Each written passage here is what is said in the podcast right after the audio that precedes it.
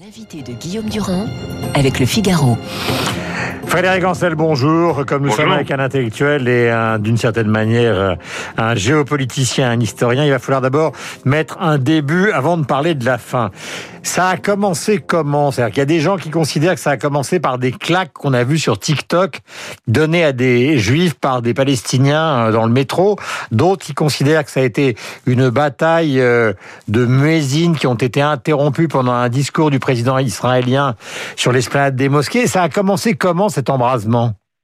Oui, ça a commencé avec des, des échauffourées, des vexations ou un sentiment d'avoir été vexé, d'avoir été provoqué de part et d'autre. Pour être très honnête, une partie de l'extrême droite israélienne qui est devenue très populacière, sinon fascisante ces dernières années, n'y est pas pour rien encouragée euh, par euh, ces dernières années par le Premier ministre euh, sortant Netanyahou. De l'autre côté, euh, on a une, une exaspération face à l'absence de tout processus de paix et fondamentalement, outre les, les échauffourées qui d'ailleurs en général commencent à Jérusalem parce que la charge symbolique, ou plutôt parce que l'instrumentalisation de la charge symbolique de Jérusalem euh, et euh, tous les 2, 3, 5, 8 ans, ça explose. Mais fondamentalement, le vrai problème, c'est que depuis 20 ans, donc, il n'y a aucun processus de paix. Et ça, c'est quelque chose qui est fondamental parce que rendez-vous compte que plus d'un tiers des Palestiniens et plus d'un quart des Israéliens n'ont jamais connu dans leur vie le moindre processus de paix. Hmm. Si vous ajoutez à ça qu'il y a un, un véritable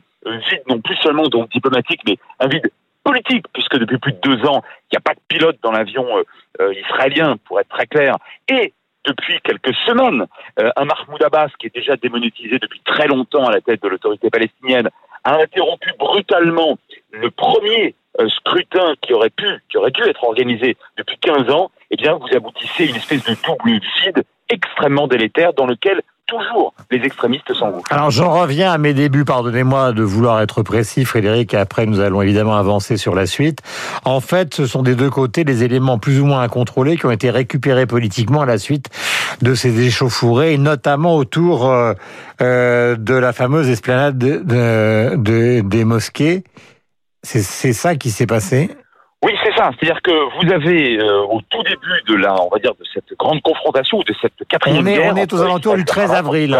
Vous avez effectivement euh, la, la difficulté pour un certain nombre de Palestiniens de se rendre sur euh, l'esplanade des mosquées et de euh, prier notamment dans la mosquée d'Al-Aqsa, qui est vraiment le, le- qui, qui consacre la sacralité de Jérusalem aux yeux des, des musulmans, et euh, des blocages alors qui sont toujours euh, euh, perçus par la police israélienne, exprimés par la police israélienne euh, comme étant euh, comme étant nécessaires à la sécurité. Bon, après, si vous voulez, tout ça est question d'interprétation. Nous sommes en période, il y a quelques jours de cela, donc de Ramadan, donc c'est une période très très sensible, très chaude, très particulière. Et Mhm. puis, ça correspond à euh, la, euh, la réunification, comme le disent les Israéliens, de Jérusalem Est ex-jordanienne. hein. Donc chaque année, il y a le Yom Yerushalayim, c'est-à-dire la, la journée de Jérusalem, avec des grandes marches euh, d'Israéliens vers la, la, la, la ville sainte et autour de la ville sainte, avec cette année une particularité, c'est qu'une partie donc de la de la jeunesse d'extrême droite euh, est allée, euh, Mm. est allée, euh, j'allais dire, enfin, à la confrontation quasiment directe Mm. ou à la provocation avec les jeunes, euh, avec les jeunes Palestiniens de Jérusalem. Est-il vrai, Frédéric Ancel, nous sommes en direct qu'une partie de l'état-major du Hamas est cachée au milieu de la population?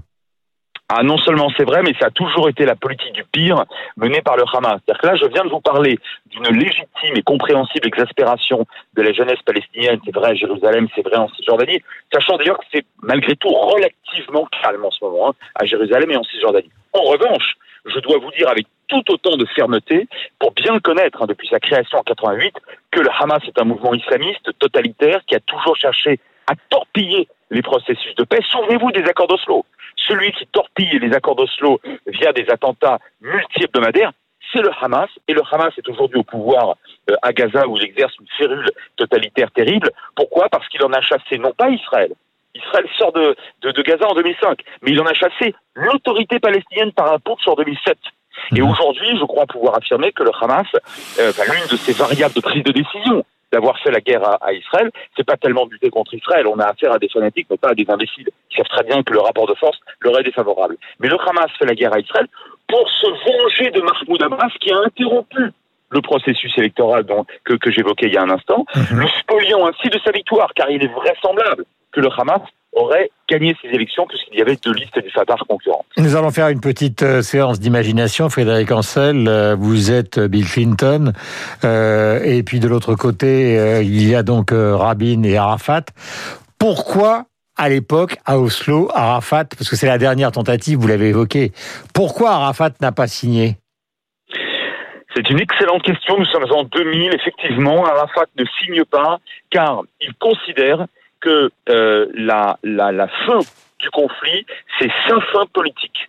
Et c'est la fin politique, quelque part, de la, de la cause palestinienne. Je veux dire par là que euh, Arafat voulait sans aucun doute, à terme, une forme de paix. On ne va pas l'accuser le, d'autre chose. De toute façon, maintenant, il est mort. En revanche, la manière dont ça a été présenté, c'est-à-dire que Ehud Barak, à l'époque, euh, dit à Bill Clinton, voilà mon plan, il y a deux États pour les deux peuples, voilà quelle est la séparation. Nous nous arrangeons sur la question des réfugiés de Jérusalem, des implantations, alors je vous le fais très court parce qu'évidemment ça a été 15 jours de négociation, euh, et, euh, et nous n'en parlons plus. C'est-à-dire nous marquons là aujourd'hui la fin du conflit, c'est à prendre ou à laisser. Mhm. Et Arafat considérait d'abord qu'il n'avait pas la majorité euh, au sein du Fatah, qu'il n'avait pas la majorité pour discuter, pour abandonner du coup une partie en tout cas de Jérusalem, dans le monde arabo-musulman, et surtout que ça allait provoquer finalement la fin de ce personnage qui, qui, qui s'est toujours vécu comme un guerrier héros, en quelque sorte, et qui donc avait besoin, quelque part au moins, d'une forme de conflit pour, euh, pour pouvoir continuer à exister. Dernier point, euh, Frédéric, qui est important. On a vu qu'il y avait eu,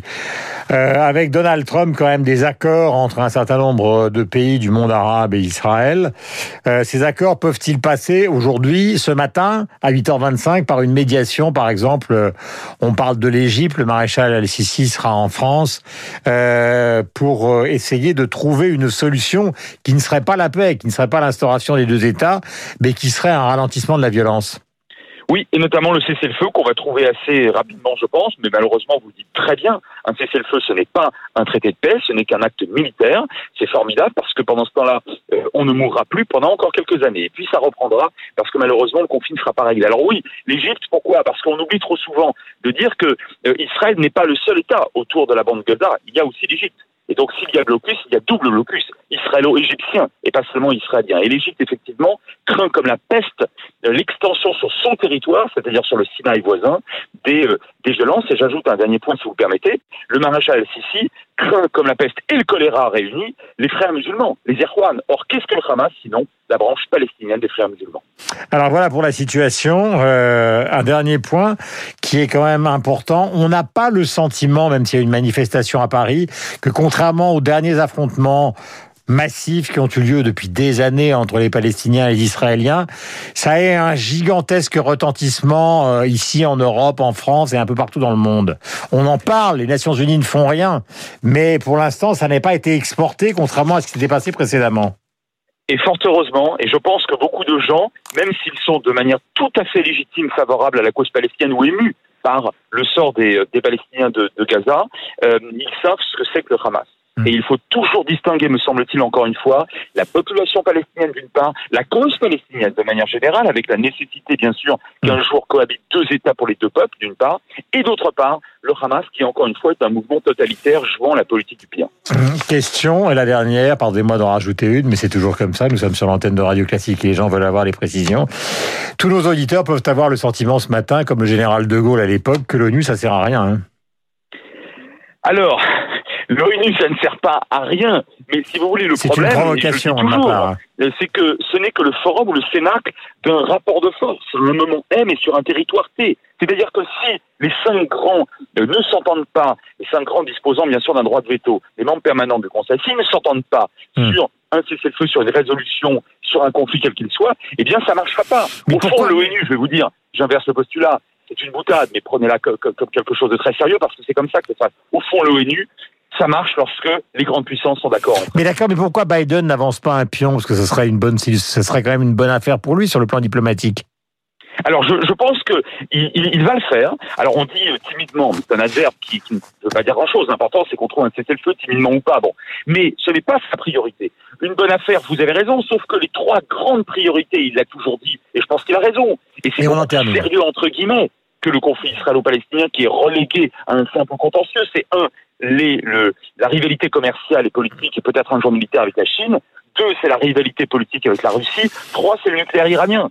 Et de ce point de vue-là, je vous dirais que oui, l'impulsion, bien sûr, elle va venir une nouvelle fois de Washington, car c'est malgré tout encore aujourd'hui la seule grande puissance diplomatique et militaire de, de la région. C'est incontestable, incontestable, bien plus que la Russie, par exemple. Il va le faire, mais ce n'est pas sa priorité, et ça ne peut pas être sa priorité. Euh, merci Frédéric Ancel. Je rappelle donc que vous, publiez un atlas géopolitique d'Israël aux éditions Autrement, et vous êtes directeur donc et maître de conférence à Sciences Po, directeur et docteur en géopolitique. Il est 8h28 sur l'antenne de Radio Classique. Nous avons rendez-vous avec Luc Ferry. Est-il favorable au pass sanitaire? Toutes les questions aussi de l'actualité politique avec lui et son franc-parler. Mais pour l'instant, c'est David Abiquière. Et en matière de franc-parler, c'est aussi...